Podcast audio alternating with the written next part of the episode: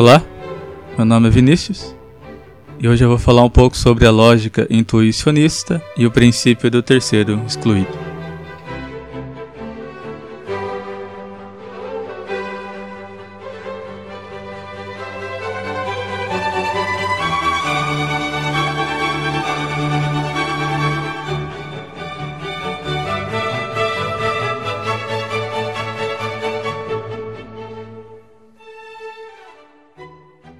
Então para a gente entender um pouco como funciona a lógica intuicionista e, e, como que ela enxerga o princípio do terceiro excluído, é interessante que a gente fale também um pouco sobre o construtivismo.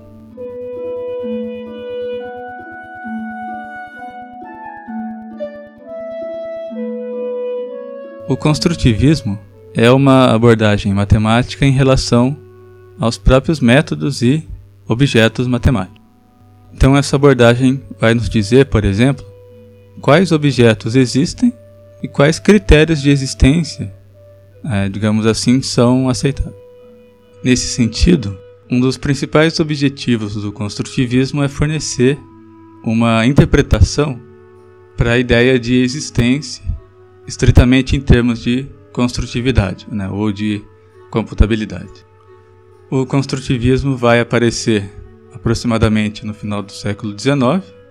E um dos primeiros matemáticos que vai trazer essa ideia é o matemático alemão Leopold Kronecker.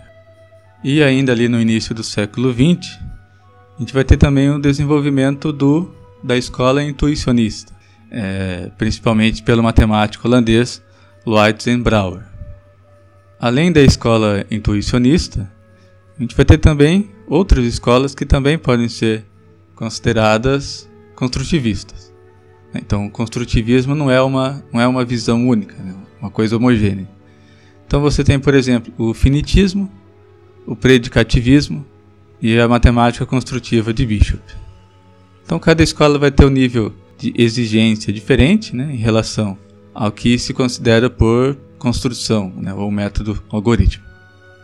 Nesse episódio em particular, eu vou focar mais na escola intuicionista e na visão que ela traz sobre o princípio do terceiro excluído.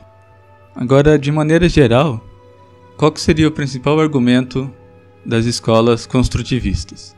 Então, como o próprio nome já indica, a principal característica do construtivismo é que os objetos matemáticos são construções, né, ou devem ser construídos né, ou computados. Então, nesse sentido, os teoremas que afirmam a existência de certos objetos matemáticos, eles nos devem propiciar maneiras de construir esse objeto. Então, quando a gente diz é, existe um objeto X, né, para o construtivista, essa frase seria a mesma coisa que eu dizer que é possível construir o objeto X. Na verdade, um pouco mais além. Na verdade, é, quer dizer, podemos construir de fato o objeto X. Então, essa ideia de que a existência de um objeto é dada por um método de construção desse objeto vai nos levar a uma reinterpretação dos conectivos lógicos. E essa reinterpretação nos vai ser dada principalmente pela lógica intuicionista.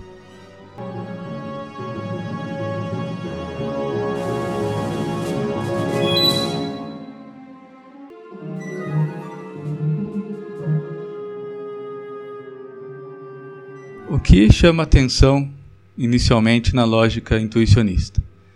Primeiramente, ela rejeita o princípio do terceiro excluído. Só relembrando que o princípio do terceiro excluído diz que uma proposição ou é verdadeira ou sua negação é verdadeira, não havendo uma terceira possibilidade. A gente pode se perguntar, então, é, por que, que a lógica intuicionista rejeita o princípio do terceiro excluído.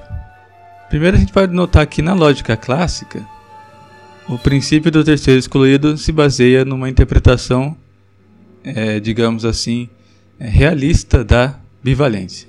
É, o que eu quero dizer com isso? Quero dizer que, na lógica clássica, uma proposição ela é verdadeira ou ela é falsa, né? independente da gente ter conhecimento de fato do seu valor verdade.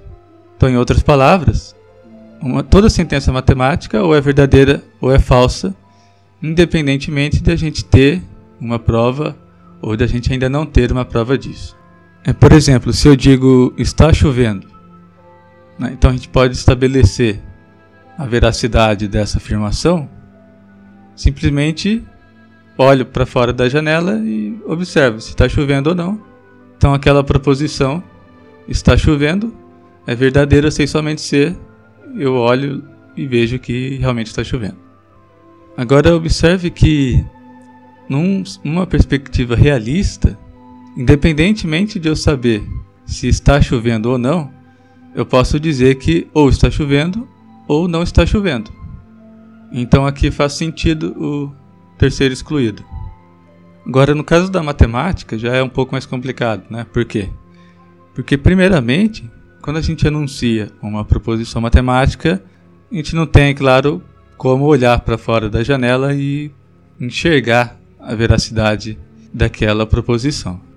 Mas, como eu já falei é, no episódio 5, certos matemáticos vão dizer que existe de fato uma realidade matemática.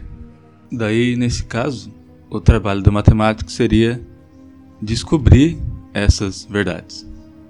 Já para o intuicionista, o que torna uma sentença verdadeira é de fato uma demonstração construída pela mente humana. Né? Então, por exemplo, a gente pode tomar a conjectura de Goldbar. Essa conjectura diz que todo número par maior do que 2 é igual à soma de dois números primos. Então diz isso. E isso é um, esse é um problema aberto é, na matemática. Então, se por um lado, na lógica clássica, a gente pode dizer que essa conjectura ou ela deve ser verdadeira ou ela deve ser falsa, independente da gente ter uma demonstração disso ainda. Por outro lado, para os intuicionistas, essa conjectura ela não, ainda não é verdadeira e também não é falsa. Então, a lógica intuicionista abandona essa ideia da lógica clássica, né, de verdade absoluta, digamos assim, por uma ideia da prova construtiva. Né? Então, nesse sentido, uma proposição ela é verdadeira se existe uma prova construtiva desta proposição. Então, daí a gente tem que abandonar o princípio do terceiro excluído.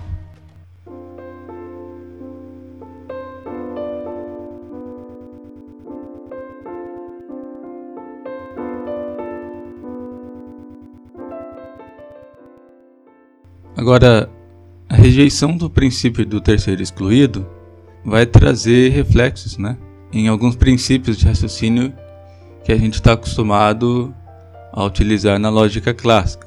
Um exemplo importante disso é a eliminação da dupla negação. O que, que é a eliminação da dupla negação? É o seguinte: é negar duas vezes a proposição implica na própria proposição. Em lógica clássica, a gente escreve é, a negação da negação de P implica P. Né? P é uma proposição qualquer aí.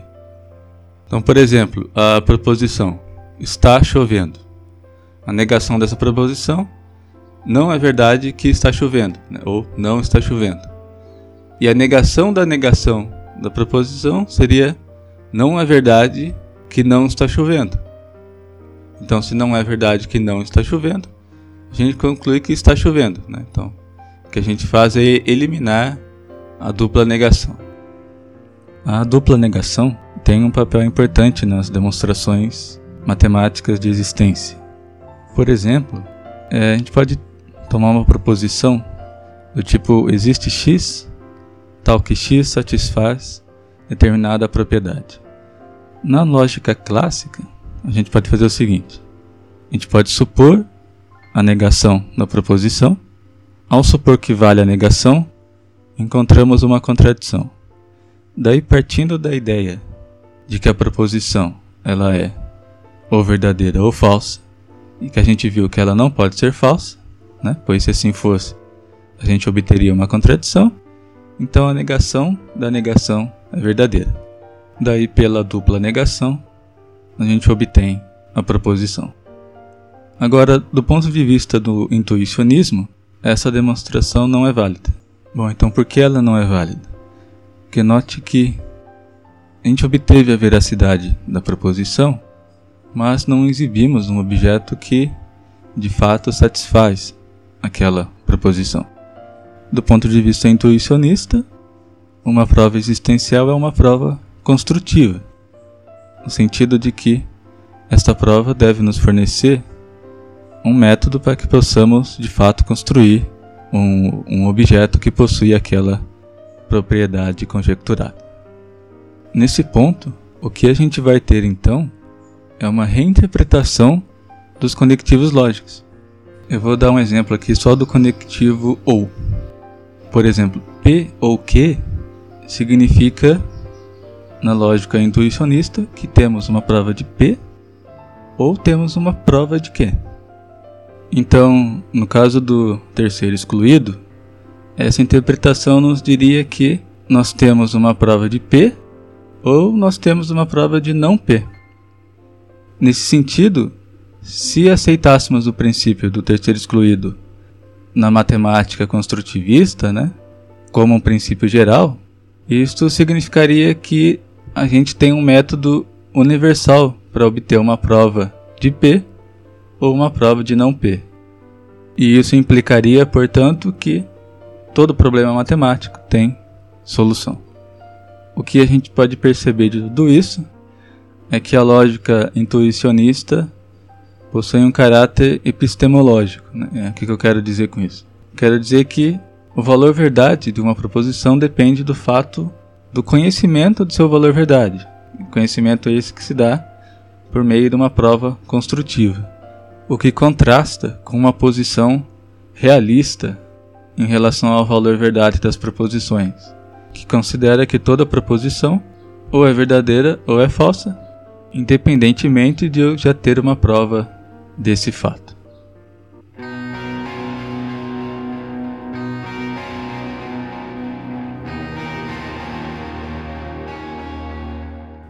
Então, já finalizando, falei um pouco sobre o construtivismo em matemática e sobre a lógica intuicionista. A principal ideia do construtivismo é sobre o conceito de existência em matemática. Então, nesse sentido, um objeto matemático existe se podemos de fato construir esse objeto. Vimos também que a lógica intuicionista difere em alguns pontos da lógica clássica, principalmente na rejeição do princípio do terceiro excluído. Essa rejeição do princípio do terceiro excluído fará com que certos tipos de demonstração utilizados na matemática clássica, digamos assim, não sejam aceitáveis do ponto de vista do intuicionismo. A lógica intuicionista trata então de probabilidade. Né? Uma proposição é verdadeira se podemos de fato construir uma prova desta proposição. Se você se interessar pelo assunto, você pode ir lá no site númeroimaginário.wordpress.com que eu coloquei várias referências sobre a matemática construtiva e também alguma coisa sobre o intuicionismo. Então é isso. Muito obrigado por você ouvir o podcast e até mais.